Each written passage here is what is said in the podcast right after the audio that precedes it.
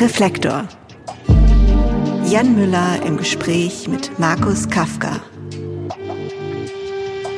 Liebe Hörerinnen, liebe Hörer, herzlich willkommen bei Reflektor. Heute wieder mit einer ganz besonderen Doppelfolge. Zu Gast ist Markus Kafka. Er ist bekannt als Moderator, Podcaster, Autor und DJ. Und diejenigen von euch, die noch die Welt des Musikfernsehens miterlebt haben, kennen ihn natürlich als langjähriges Gesicht bei den Sendern MTV und Viva. Ich war in den 90er und Nuller Jahren mit meiner Band Tokotronic dort häufig zu Gast. Wir waren zwar nie die typische MTV-Band und nicht immer haben wir uns dort verstanden gefühlt, aber es war auf alle Fälle immer aufregend. Und eins möchte ich hier auch nochmal betonen, bei Markus haben wir als Tokotronic uns immer sehr wohl gefühlt. Bei ihm haben wir immer gespürt, er ist Musikfan. Und das ist er auch bis heute geblieben. Wir werden im Laufe des Gesprächs noch einen Ausschnitt aus einem Podcast hören. Er heißt This Band ist Tokotronic. Ein neunteiliger Podcast vom RBB und NDR. Und ich möchte ihn euch wärmstens ans Herz legen. Wir verlinken ihn in den Show Notes. Ich empfehle ihn euch nicht nur, weil es da um Tokotronic geht. Die Autorin Steffi Groth und ihr Team haben wirklich ganz wundervolle Arbeit geleistet. Okay, aber zurück zum Thema. Ich freue mich sehr, jetzt mit Markus Kafka in die Welt des Musikfernsehens einzutauchen. Lieber Markus, herzlich willkommen bei Reflektor. Vielen Dank für die Einladung, ist mir eine Ehre. Oh, das freut mich, das freut mich. Ja, jetzt mal andersrum, dachte ich. Du hast meine Band, meine Band Tokotronic und so ja auch mich ja wirklich diverse Male interviewt. Ähm, ja, die meisten kennen dich als Moderator. Du bist aber außerdem Podcaster, DJ, Journalist und eben Buchautor. Als Buchautor ähm, gerade wieder tätig geworden in wirklich umfangreichen Maße. Ähm, und das ist auch jetzt der aktuelle Grund für diese Einladung bei Reflektor. Das Buch heißt MTV liebt dich. ja, genau. ähm, aber bevor wir dazu in Medias Res gehen, ähm, hier mal eine Frage vorab, weil wir werden natürlich viel über MTV, Viva und Musikvideos reden. Ähm, kannst du dich an das erste Musikvideo erinnern, das du jemals in deinem Leben gesehen hast? Ich kann mich an das erinnern, das ich bewusst gesehen habe. Mhm. Also ich habe, es gab, glaube ich, 1982 schon eine Sendung im bayerischen Fernsehen im dritten Programm.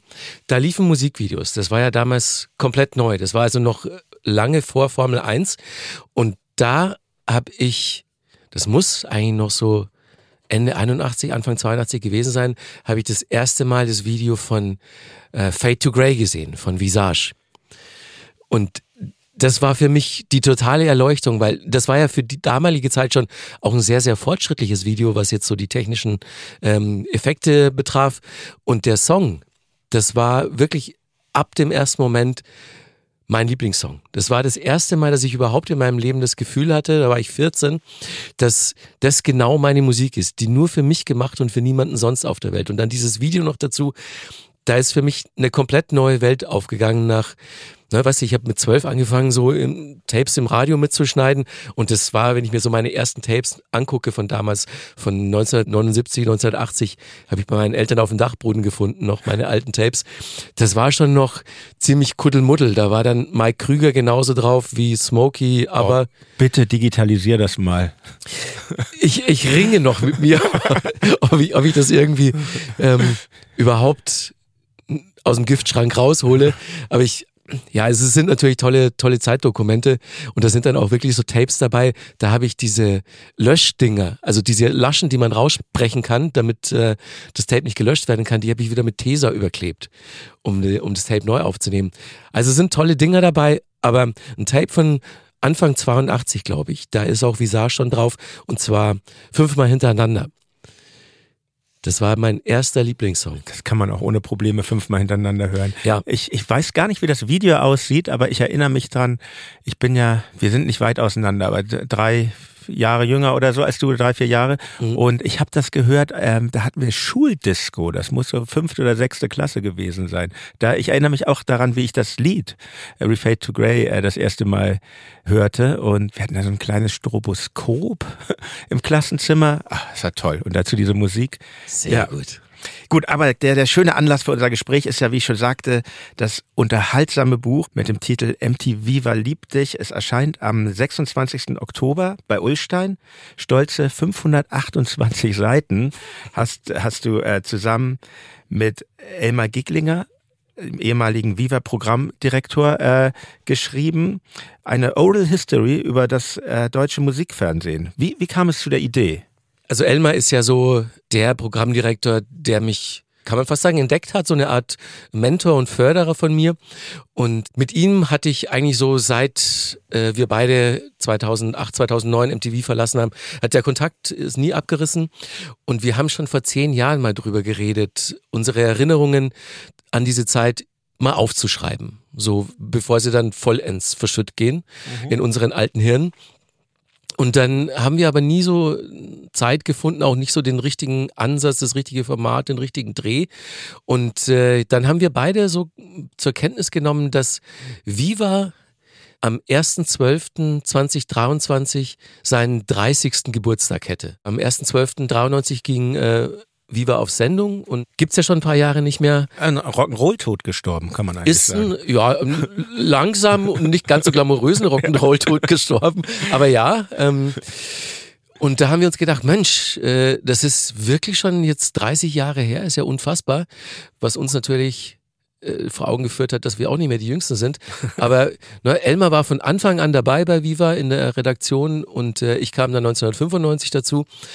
Und dann haben wir diese Idee einfach nochmal durchgedacht und haben dann mit ein paar Verlagen gesprochen und äh, der Ulstein Verlag hatte dann die Idee, das nicht so zu einer Erzählung äh, zu machen, wo wir dann einfach beide so unsere Geschichten zum Besten geben, sondern das Ganze eben in Form einer Oral History zu machen. Und das fanden wir wirklich einen genialen Dreh dafür, weil wir diese Geschichte dann ja auch von ganz vielen anderen Menschen erzählen lassen konnten und äh, ganz viele andere Blickwinkel drauf noch hatten. Und äh, ne, du selbst hast uns ja auch ein Interview dafür gegeben. Was das war mir eine Freude. Ja, uns war es auch eine Freude und ein Vergnügen gleichermaßen und eine Ehre, weil ähm, das wollten wir von Anfang an machen, dass wir halt nicht nur so eine, so eine Anekdotensammlung hier abgeben, sondern möglichst viele Blickwinkel, möglichst viele Protagonistinnen und Protagonisten vor und hinter der Kamera eben ihre Geschichte erzählen lassen.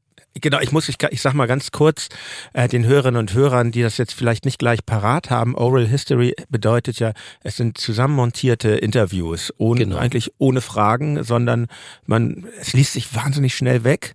Also ich dachte so, huch, 528 Seiten. genau, wir kennen, wir kennen diese Technik aus Werken. Also ich glaube, das erste Buch dieser Art, was ich gelesen habe, war Please Kill Me und dann paar Jahre später Verschwende deine Jugend genau, ähm, von Jürgen Teipel. Ähm, und bei euch kommen ja wirklich, was ich toll finde, ist diese Bandbreite. Es kommen, es kommen Musiker und Musiker zu Wort, wie die Ärzte, Scooter, Michael Patrick Kelly, Wir sind Helden, die Toten Hosen, Henning Wieland, Fettes Brot, aber natürlich auch die Moderatorinnen und Moderatoren, Christiane Backer, Heike Makatsch, Christian Ulm, Nils Bokelberg, Mola Adebisi, Oliver Pocher, Sarah Kuttner, Klaas, Häufer Umlauf, Joko Winterscheid und viele mehr, aber eben auch ähm, Leute von der Business-Seite. Mhm. Elmar selbst, Brent Hansen, der ehemalige CEO von MTV, Dieter Gorni, der ehemalige Geschäftsführer von Viva. Wie, was ich mich dann gefragt habe, das ist ja sicher toll, diese ganzen Interviews zu führen, aber irgendwann hat man hat man die Bänder voll beziehungsweise das transkribiert. Aber wie kriegt man das dann wieder zusammen? Ach ja, also das, es war wirklich. Also es ist euch gelungen, vorweg so, ne? Finde das, das freut mich sehr zu hören, weil äh, es gab Phasen zwischendurch, da haben wir echt den Wald vor lauter Bäumen nicht gesehen. Und es war, muss ich ganz ehrlich sagen, wir haben alle Beteiligten, haben die Arbeit komplett unterschätzt. Also wir dachten so, okay, wir machen jetzt ein paar Interviews und dann dumm die dumm die dumm, bauen wir die zusammen. Ende. Drei Monate später ist das Buch fertig. Ja, denkst du, weil, weil es ging ja schon damit los, dass wir, wir hatten, die erste Liste waren, glaube ich, 150 Leute standen da drauf, die wir interviewen wollten. Und dann haben wir gesagt, so, es ist ein bisschen viel, lass mal die Hälfte machen. Reicht auch. Und dann hatten wir eine Liste von gut 70, 80 Leuten und dachten, wenn wir die jetzt anfragen, dann sagen vielleicht die Hälfte zu, zwei Drittel maximal und dann haben aber fast alle zugesagt. Das war schon mal das erste in Anführungszeichen Problem. Es hat uns natürlich wahnsinnig gefreut, aber ja. wir wussten, wir machen jetzt 65 Interviews.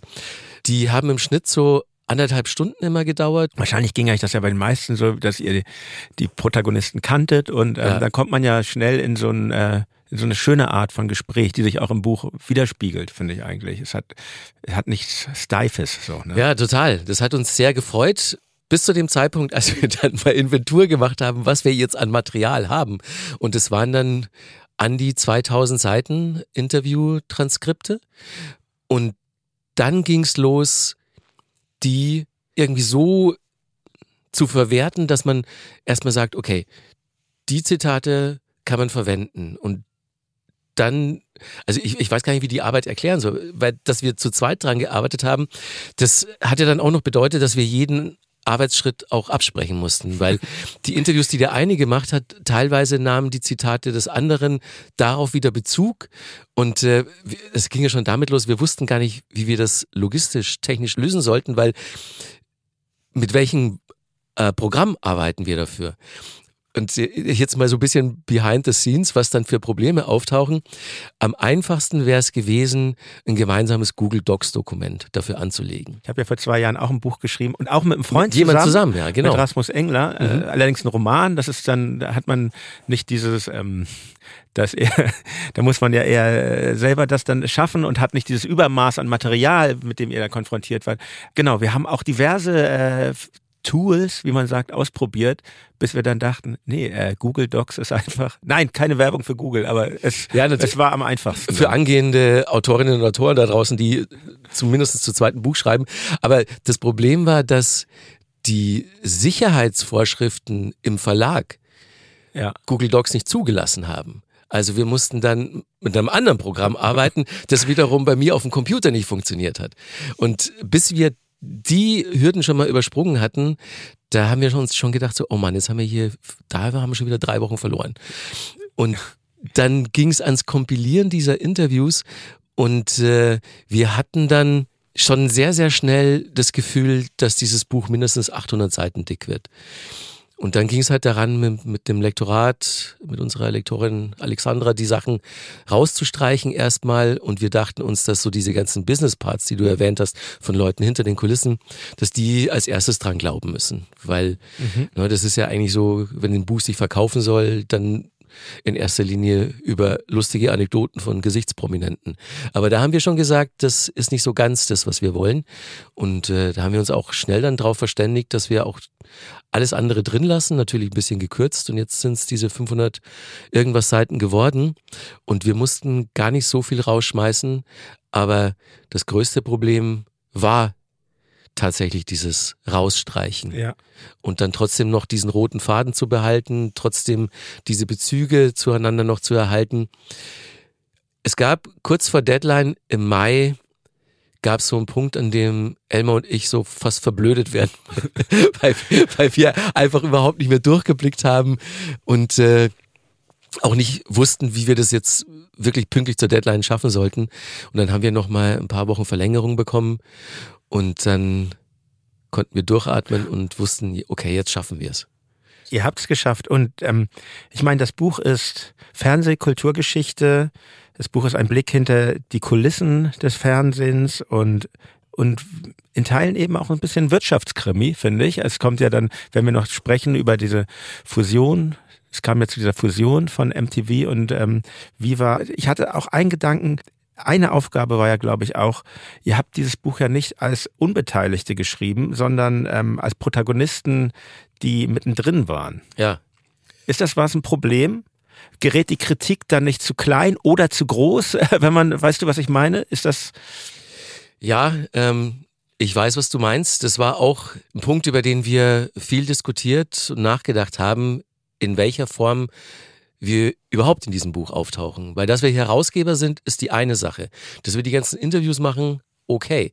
Aber müssen wir dann notwendigerweise selbst da drin auftauchen und dann haben ein paar Leute unisono gesagt von vom Verlagsseite, aber auch jemand wie Klaas Häufer Umlauf meinte zu mir, ey, wenn ihr beide dann nicht so als Protagonisten auftaucht, dann wäre das total schade, weil euer Blickwinkel interessiert ja auch und eure Bewertung des Ganzen. Und dann. Ja, ihr habt euch nicht in den Vordergrund gespielt, so finde ich. Das ist, das, das wäre ganz merkwürdig gewesen, wenn, wenn eure Stimmen da jetzt nicht drin gewesen wären. Also das ist, äh, ist euch, finde ich, gut gelungen, euch da wirklich ganz natürlich einzuweben in diesen Kanon. Ja, das, das hat dann deswegen funktioniert, weil wir ja im Prinzip auch teilweise unsere Parts aus den Gesprächen mit den anderen Leuten übernehmen konnten. Und ähm, eine Idee war auch, dass wir das vielleicht nicht eben in dieser Dialog-Interview-Form machen, sondern dass es von uns zu jedem Kapitel einleitende Essays geben wird. Aber das haben wir dann ziemlich schnell verworfen, den Gedanken. Wir haben nur ein paar so Überleitungen geschrieben. Es gibt so kleine, ne? So kleine genau, ja. Brücken, würde ich mal nennen. Genau, damit, damit auch so Leute, die nicht so hundertprozentig im Thema drin sind, äh, auch äh, nachvollziehen können, worum es da jetzt geht. Aber das mit den Essays, mit den längeren, seitenlangen, anstelle dieser Interviewparts von uns, das haben wir dann schnell verworfen. Und jetzt tauchen wir in dem Buch genauso auf wie alle anderen Leute, mit denen wir gesprochen haben. Mal eine ganz große Frage zum Musikfernsehen. Was ist, was ist dein Credo als Musikfan, der du ja bist? Hat das Musikfernsehen der Popmusik genützt oder geschadet? Ziemlich eindeutig genützt. Also wenn man gerade sich jetzt mal die Anfänge von Viva anschaut, ne, so viele Leute, Künstlerinnen und Künstler, mit denen ich gesprochen habe, die meinten, also die auch zu einer ähnlichen Zeit wie ihr als Band angefangen haben, die meinten, dass es vorher eigentlich komplett sinnlos war, ein Musikvideo zu produzieren, weil es ja nirgendwo lief. Zumal, wenn man deutsche Texte hatte. Und dann kam Viva und hat wirklich so die deutsche Musikszene innerhalb kürzester Zeit äh, total verändert und hat so ganz neue Kreativität freigesetzt und plötzlich liefen halt deutschsprachige Bands im Musikfernsehen, weil so, ne, bei MTV ab und zu kam mal ein Video von Fanta 4 oder, oder die Ärzte oder von den Hosen.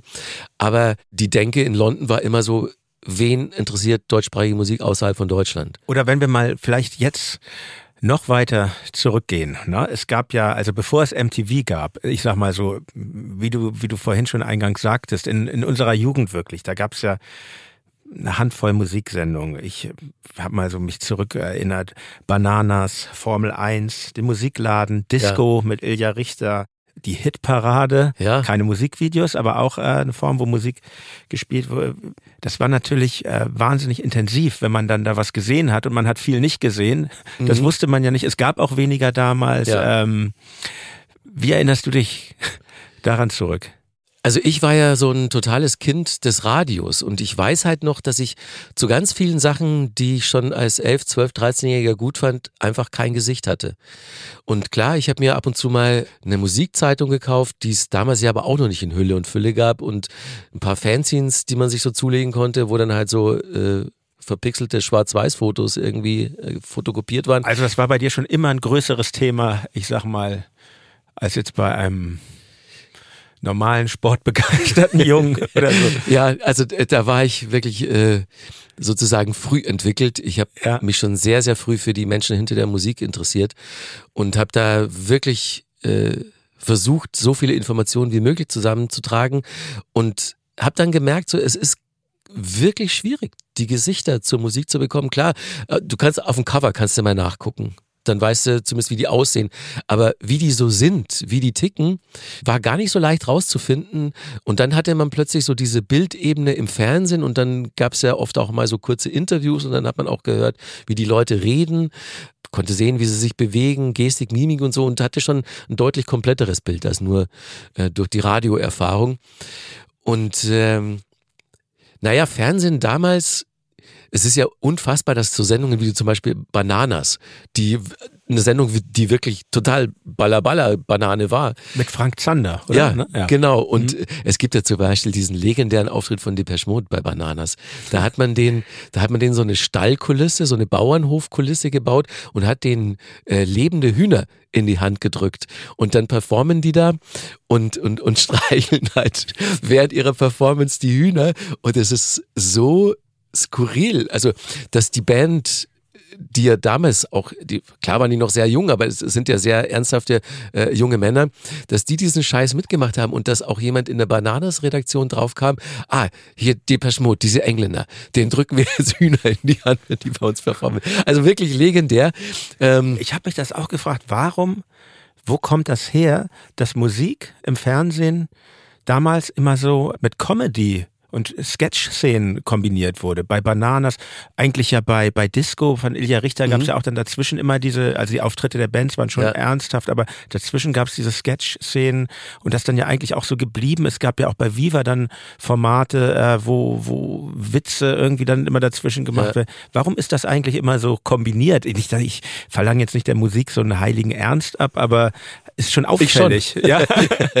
ja, mich hat das auch immer total irritiert. Also weil gerade ich, du auch, also wir, wir haben ja so einen sehr, sehr ernsthaften Ansatz, was Musik betrifft. Der andere Fall ist, dass man gerade im Fernsehen zu der Zeit und ja eigentlich auch noch heute, scheint man Musik in erster Linie als Entertainment und nicht so sehr als Kunst zu begreifen.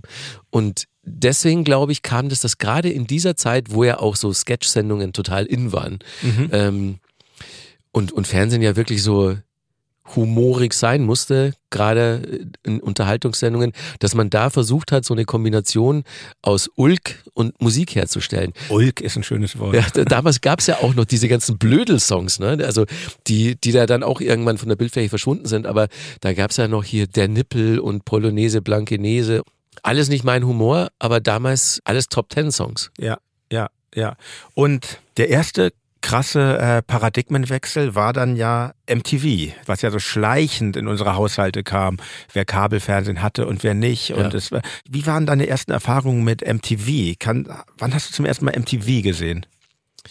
Also ich muss irgendwo in USA MTV das erste Mal gesehen habe. Ich war, glaube ich, 1989 das erste Mal in meinem Leben in den USA und ich hatte natürlich schon von MTV gehört und habe mir dann die Motels auf der Route danach ausgesucht, ob sie Kabelfernsehen und damit MTV hatten.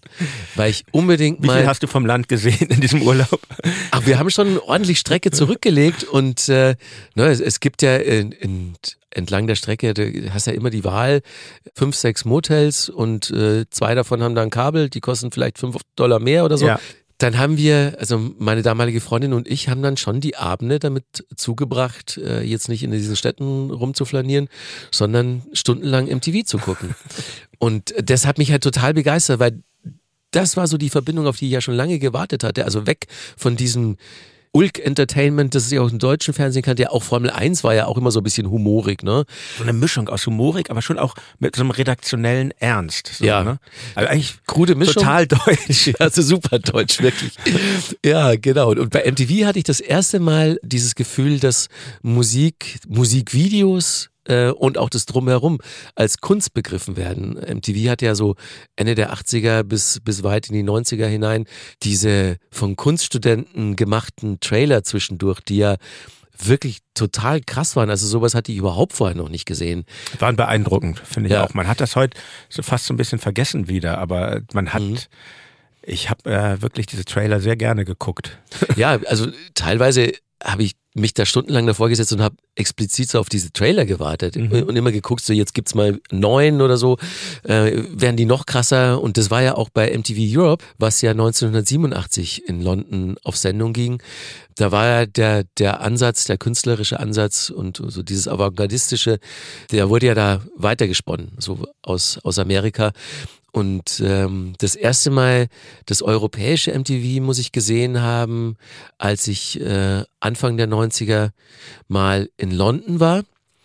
Und so richtig eingetaucht bin ich dann, als ich das erste Mal überhaupt in meinem Leben Kabelfernsehen hatte. Das war 1994 mit meinem Umzug nach München. Mhm. In der Bude hatte ich dann Kabelfernsehen und dann habe ich wirklich Tag und Nacht MTV geguckt. Ich hatte stapelweise VHS-Kassetten, äh, auf denen ich das Programm aufgenommen habe. Und ich habe dann nach Sendungen wie 120 Minutes und Alternative Nation habe ich so Listen erstellt, mit denen ich in den Plattenladen gegangen bin und, und das Zeug mir gekauft habe. Man hat, ja, das war ja auch eine, ich sage das nochmal für die Hörerinnen und Hörer, die das nicht wissen, es gab also wenn man so ein Indie-Typ ist wie ich oder Underground-Typ, es gab im normalen MTV und später auch Viva-Programm gab es vieles, was mich nicht so interessiert hat, aber es gab eben immer schon diese Spezialsendung. Du nanntest jetzt auf MTV 120 Minutes, später bei Viva die äh, tolle Sendung War war oder Hausfrau mhm. und ähm, und auch eine Rap-Sendung. Also es gab äh, und eine Metal-Sendung gab es auch. Das war, war für mich auch immer interessant. Und da hat man wirklich Sachen kennengelernt auch, ne? Ja, total. Und, und das ist ja auch so großes Verdienst des Musikfernsehens. Also klar, wir reden jetzt hier über ein 24-Stunden-Musikprogramm, aber selbst im Radio damals, Privatradio war da auch schon sehr formatiert und das öffentlich-rechtliche Radio hat sich auch nicht mehr so richtig äh, an heiße Eisen rangetraut. Aber dass sich Musikfernsehen noch so lange wirklich auch so, so richtig äh, nerdige Spezialmagazine gegönnt hat, bei denen man wirklich Sachen entdecken konnte, das äh, sollte man durchaus nochmal auf dem Schirm haben. Auch ne, das Viva-Tagesprogramm zu der Zeit, 94, 95, 96. Also ich habe das nie geguckt, das war das unerträglich. Wollte ich, das wollte ich dich fragen. Du kannst das ja eigentlich ganz von außen stehen, kannst du das ja bewerten, weil genau, du hast ja gesagt, 87 MTV wurde ja MTV Europe gegründet. 1981 habe ich nachgelesen, schon MTV, also wirklich mhm. früh. Ja. Da gab es ja kaum Videos damals zu der Stimmt. Zeit. Und ja. ähm, 1993 dann eben Viva in Deutschland. Und du bist 95 zu Viva gekommen. Also es gab schon eine Zeit, wo du nicht bei Viva warst. Wie hast du denn das, wenn du schon gesagt hast, du warst MTV-Fan dann in Amerika geworden? Wie hast du denn Viva wahrgenommen, als das hier auf Sendung ging? Wie, wie ähm, im Vergleich zu MTV? Also ich fand Viva anfangs sehr, sehr trashig. Und äh, natürlich super kommerziell und es war ja auch von Anfang an der Plan bei Viva so Hits, Hits, Hits im Tagesprogramm.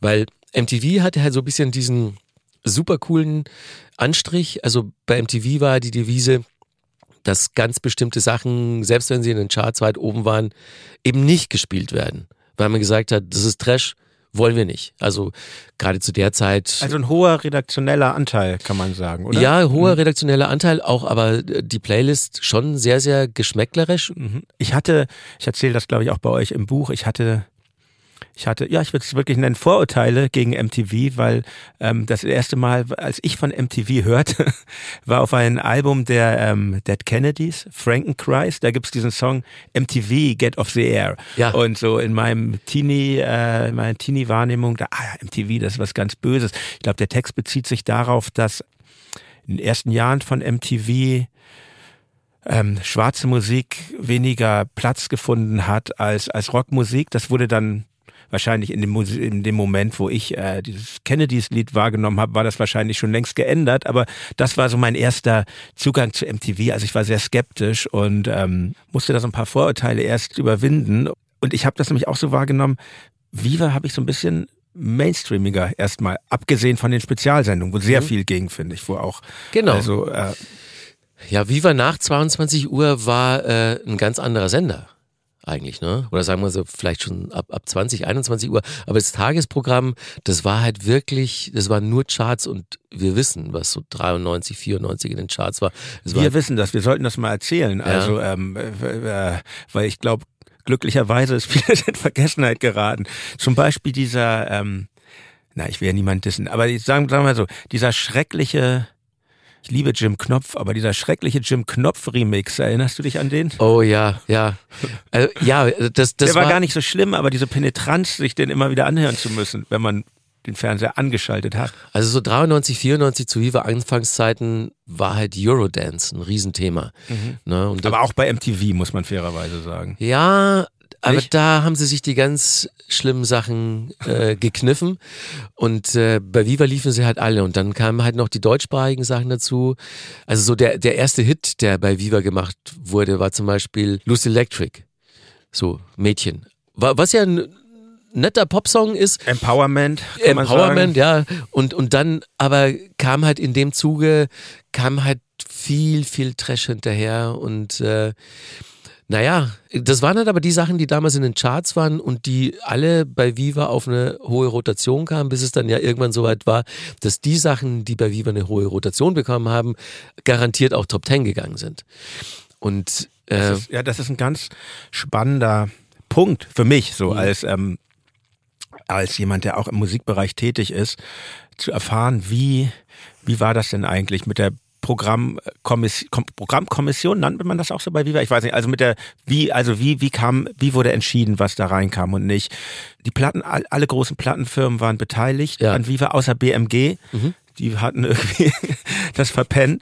Ja. Und wo man wirklich kritisch werden kann, finde ich, eine große Videoproduktionsfirma, Doro, mhm. war auch beteiligt und saß auch mit in dieser Kommission. Und finde ich, ja, es ist spannend zu erfahren, äh, was das nachlesen zu können in dem Buch, aber es ist natürlich, äh, ich sag mal so, der Schiebung ist da Tür und Tor geöffnet dann. Und vor allen Dingen, wenn man so das aus der Sicht der kleinen äh, Companies sieht. Ja, wenn man so von außen auf den ersten Blick so drauf guckt, könnte man denken, dass da geschoben wurde ohne Ende. Aber also wir reden jetzt über die Musik AG. So hieß dieses Gremium. ähm, so ein schöner, so ein schöner äh, Sitzkreisname. ja, total. Und da waren dann so 10, 12, 13, 14, 15 Leute äh, drin. Und es wurde demokratisch darüber abgestimmt, welche Videos auf welche Rotation genommen werden.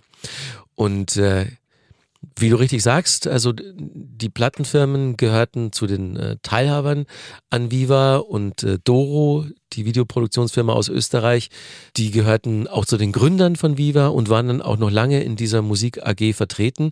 Und da könnte man schon im ersten Moment denken, dass da sehr, sehr viele Interessen komplett fehlgeleitet nach Gutdünken ein Programm zusammenbasteln.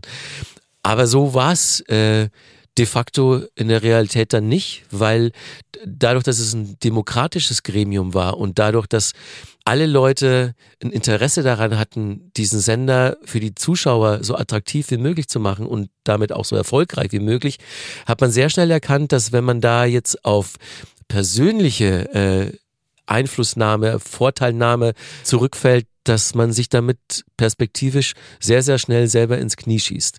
Und deswegen also ich war da schon auch relativ bald in diesem Gremium mit dabei und habe dann echt immer, war dann Zeuge äh, erbitterter Diskussionen. So, weil es gab eine Fraktion, die wirklich sehr, sehr indie und sehr, sehr nerdy war und sich gegen alles gewehrt hat, was jetzt Kommerz und Eurodance ist. Und dann gab es aber die Fraktion, die dann wollte, dass ähm, der Sender total kommerziell und maximal erfolgreich ist. Und dann hat man sich eben irgendwo in der Mitte getroffen. Einschaltquoten sind ja, wenn man äh, beim Fernsehen ist, ein wichtiges Thema. Ne? Total. Und, und Viva ist ja mit dem klaren Ziel angetreten, so schnell wie möglich äh, die Marktführerschaft zu übernehmen und MTV aus dem deutschen Markt zu verdrängen, was ja dann auch sehr, sehr schnell gelungen ist. Eben weil das Programm so kommerziell war und Genau, und dann jetzt nochmal zurück zu den Genre-Magazinen. Ähm, die hat man sich ja trotzdem gegönnt. Man hätte ja auch noch, äh, also rund um die Uhr äh, Charts spielen können. Aber das war von Anfang an wichtig, dass man sagt, man unterstützt hier auch andere ähm, Leute aus der deutschen Musikszene, eben mit einem Dance-Magazin, mit einem Hip-Hop-Magazin, mit einem Indie-Magazin, mit einem Metal-Magazin. Sachen, die so im Formatradio oder sonst irgendwo im Fernsehen äh, schon lange nicht mehr oder, oder noch nie liefen. Da muss ich dir recht geben. Wir durften ja recht früh in unserer Karriere wir haben uns ja im selben Jahr wie wie äh, Viva gegründet, 1993 genau, ja. und ähm, für uns war das eben ganz gut, weil im Radio lief bei uns nichts. Ne? Das, äh, ja. Und äh, da war was möglich. Und genau, was ich sagen soll, recht früh in unserer Karriere durften wir eine Sendung Wawa kuratieren und ähm, ich war beeindruckt, im Gegensatz zum Radio, wo wir auch manchmal Sendungen in Spezialformaten kuratieren durften, wo oft versucht wurde, auf uns Einfluss zu nehmen. Oh, das ist aber schwierig, das klingt ja viel zu krachig, was ihr hier spielt. Hat uns da bei dieser Wawa-Sendung niemand irgendwie gesagt, oh, das könnt ihr aber hier nicht spielen. Also wir haben ja. wirklich ähm, da äh, Sachen, uns für Sachen entschieden, die echt sehr undergroundig waren. da ging mal. alles. Und äh, genau, weil ja auch äh, das Team hinter Wawa und eigentlich auch fast das komplette Autorinnen- und Autorenteam bei Viva in der Redaktion, das waren ja alles Leute, die so aus diesem Kölner Indie-Specs Intro-Umfeld kamen. Also da war ja überhaupt, da war niemand von, vom Kommerzradio oder so dabei, sondern das waren, das waren alles so richtige Freaks. Und das hat man dann auch gerade bei solchen Spezialmagazinen gemerkt. Kannst du dich eigentlich noch erinnern, welches das erste Tokotronic-Video war, das bei Viva auf Rotation genommen wurde? Richtig auf Rotation.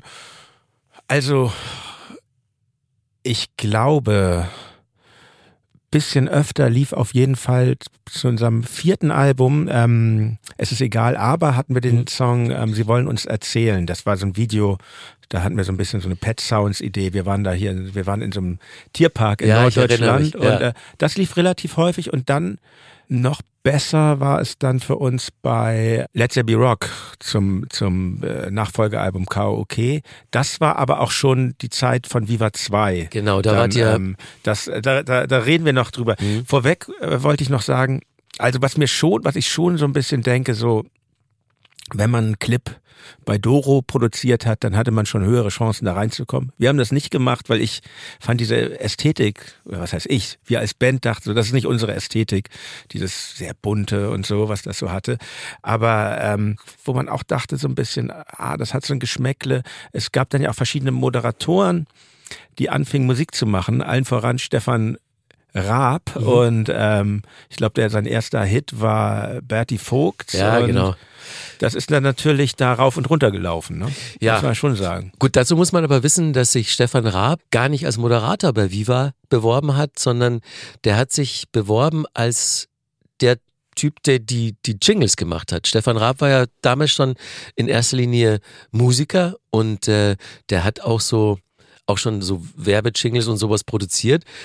Und äh, dann hat sich aber ziemlich schnell rausgestellt, dass äh, die Programmverantwortlichen dachten so, als sie ihn dann persönlich getroffen haben, so, dass der Typ irgendwas anderes hat und dass man den vielleicht nicht als klassischen Moderator zum Musikvideo ansagen nimmt, aber dass man dem vielleicht so eine Personality-Show gibt, wo er so dieses Musiker-Ding und seine Art kombinieren kann. Und dann. Vivasion. Dann kam es ne? zu Vivasion, genau.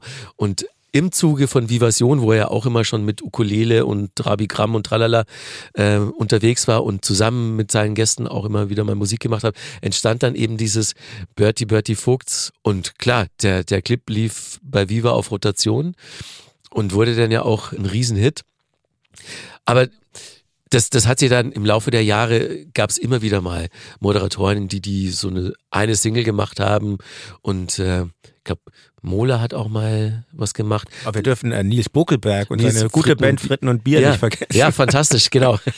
aber, aber ich dachte damals schon, okay, das ist, ist jetzt liegt nahe, dass das dann da häufig mhm. läuft. Und sowas, sage ich jetzt so aus persönlicher Sicht, sowas wie, ähm, wie Version, das war für mich schon keine Sternstunde des Fernsehens. Ich meine, man kann ja vielleicht dann eher so gehen, welch, schauen, welchen Weg ist Stefan Raab dann gegangen und äh, ja. fand das dann, er hat jetzt ja irgendwie ich kenne seine Sendung jetzt nicht so, aber ich habe das Gefühl, er hat einen etwas verantwortungsbewussteren Umgang äh, gefunden, Fernsehen zu machen, weil, weil so dies sich über Leute lustig machen, Gäste lustig machen, das fand ich schon, war für mich schwer zu ertragen. Wart ihr da mal zu Gast? Nee, weil wir, wir, wir, wir, sind ja nicht, ähm, wir sind ja nicht doof, dachte ich, und rennen dahin. ja, ähm, wirklich, wir haben mit ganz vielen Leuten aus dem Buch auch über Stefan Raab gesprochen, mit ihm selbst äh, leider er ist, nicht. Er kommt nicht drin vor, ne? Ja. Nee, also ja. es sind ein Also er kommt, er, er, er war kein Gesprächspartner. Ja. Genau, also der Stefan mhm. hat sich ja komplett zurückgezogen und war uns auch klar, dass, dass die Anfrage ins Leere läuft. Aber ähm, Klar, es haben ein paar Leute über Stefan Raab gesprochen, auch die bei ihm äh, als Gast in seiner Sendung waren. Und alle hatten irgendwie immer Schiss, dass, dass, der, dass der Kacke zu denen ist und dass er die auseinander nimmt und, und äh, durch seine respektlose Art, äh, ja, viele Leute wollten da auch gar nicht hin. So, und, und ja, genau. Man musste sich das natürlich auch, genau. Manche wussten, also ich, manche wussten, glaube ich, gar nicht, wie ihn da geschieht. Es gibt mhm. so ein echt ja, wie ich finde, trauriges äh, Interview mit Marian Gold von Alphaville. Der, das ist wirklich äh, nicht, nicht schön, wie der behandelt wird. Ich, aber ich verlinke mal einen, einen YouTube-Link hier in den Show Notes abwärts bei äh, Vivasion. Das, äh, die haben hat funktioniert. ja, das ist ja wirklich ein äh, gleicher Münze heimgezahlt. Nein, aber ist vielleicht auch kommt vielleicht zu so einem jungen äh, Sender dazu, dass es solche Stilblüten, sage ich mal, gibt? Oder wie würdest du das sehen? Ja, das hat man auch schon bei Viva sehr früh erkannt, dass man natürlich äh, mehr wahrgenommen wird, wenn auch über andere Dinge gesprochen wird, den Sender betreffen. Und deswegen hatte man auch schon sehr früh äh, Sendungen, ModeratorInnen, die polarisiert haben. Das hat sich ja dann so wie ein roter Faden durchgezogen. Es waren immer Leute bei Viva vor der Kamera, die nicht alle cool fanden. Und das war auch später bei Viva 2 so und, und dann auch noch bei MTV. Und immer gab es streitbare Charaktere, aber die haben eben äh, dazu geführt, dass der Sender im Gespräch war und man konnte das auch wirklich immer so erstaunlich das klingt, eins zu eins an den Quoten ablesen, wie viel Remi-Demi draußen in mhm. den Medien über die eigentlichen Inhalte hinaus war. Ja, man muss ja aber sagen, das finde ich ganz interessant, wie viele von diesen Moderatorinnen und Moderatoren ähm, wirklich eine gute Karriere nach ihrer VJ-Karriere äh, aufs Parkett gelegt haben. Also das finde ich schon, finde ich schon beeindruckend, dass die meisten doch irgendwie geschafft haben, einen Anschluss geschafft haben. Ja, ähm, das ist wirklich auffällig und das liegt halt daran, dass wir da totale Freiheiten hatten. Also so sich als Mensch vor der Kamera selbst zu finden und zu entwickeln, das war eine einzigartige Chance, die einen in der Anfangszeit bei Viva und MTV gegeben wurde. Das waren ja allesamt Leute, die im Leben nicht bei irgendeinem anderen Sender untergekommen wären, weil sie zu viele Ecken und Kanten hatten, weil sie nicht den gängigen optischen Voraussetzungen entsprachen. Wenn man sich so angeguckt hat, wer da Anfang, Mitte der 90er sonst so im Fernsehen moderiert hat. Das war schon sehr, sehr glatt. Mhm. Also das Musikfernsehen hat das Fernsehen generell verändert. Auch oder? was die Bildsprache mhm. betrifft, ne? Mhm. also so die, diese Wackelkamera, die schnellen Schnitte und alles Dinge, die man heute noch im Fernsehen sieht, die im Musikfernsehen eigentlich auch so aus, aus Improvisation und aus Budgetknappheit entstanden sind. Ne? Man hatte halt nicht immer High-End-Equipment und endlos viel mhm. Geld, um da jetzt so, so Hochglanzsendungen pro produzieren zu können.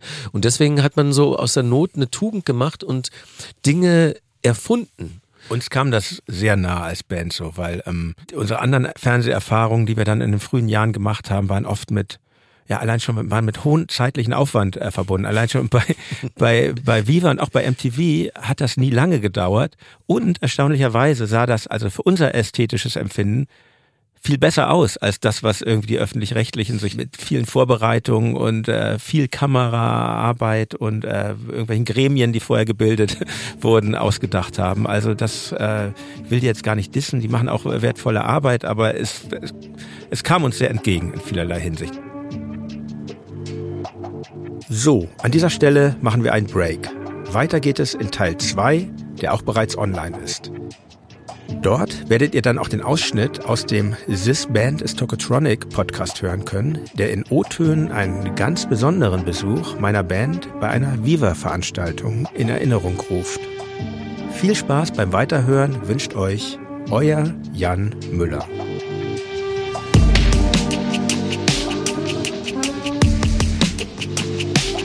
Reflektor ist eine Produktion von Studio Bummens. Neue Folgen gibt es jeden Freitag. Wenn ihr Feedback oder Fragen habt, schreibt uns an reflektor.studio-bummens.de. Und wenn euch diese Folge gefallen hat, freuen wir uns, wenn ihr sie an eure Freundinnen und Freunde weiterempfehlt.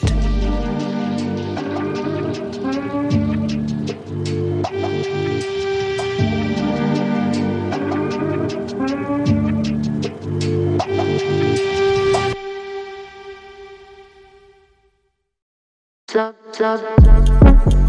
Hi, hier ist der G-Spot von Stefanie Giesinger. Ich weiß, es klingt lustig, soll's auch sein, aber G-Spot ist mein absoluter Lieblingsort auf der ganzen Welt. Es ist der Podcast, wo ich über alle Themen sprechen möchte, die mich interessieren. Und das sind unter anderem Themen wie Sex, Beziehungen, Freundinnenschaften, Gesundheit, mentale Gesundheit. Ich habe unter anderem auch mit Anna Adamian über das Thema Kinderwunsch, was auch ein Tabuthema ist, und Endometriose gesprochen. Ich konnte echt viel mitnehmen aus dem Gespräch und ich hoffe, dass euch der Talk auch gefällt. Also hört gerne mal rein und wir hören uns bei G-Spot.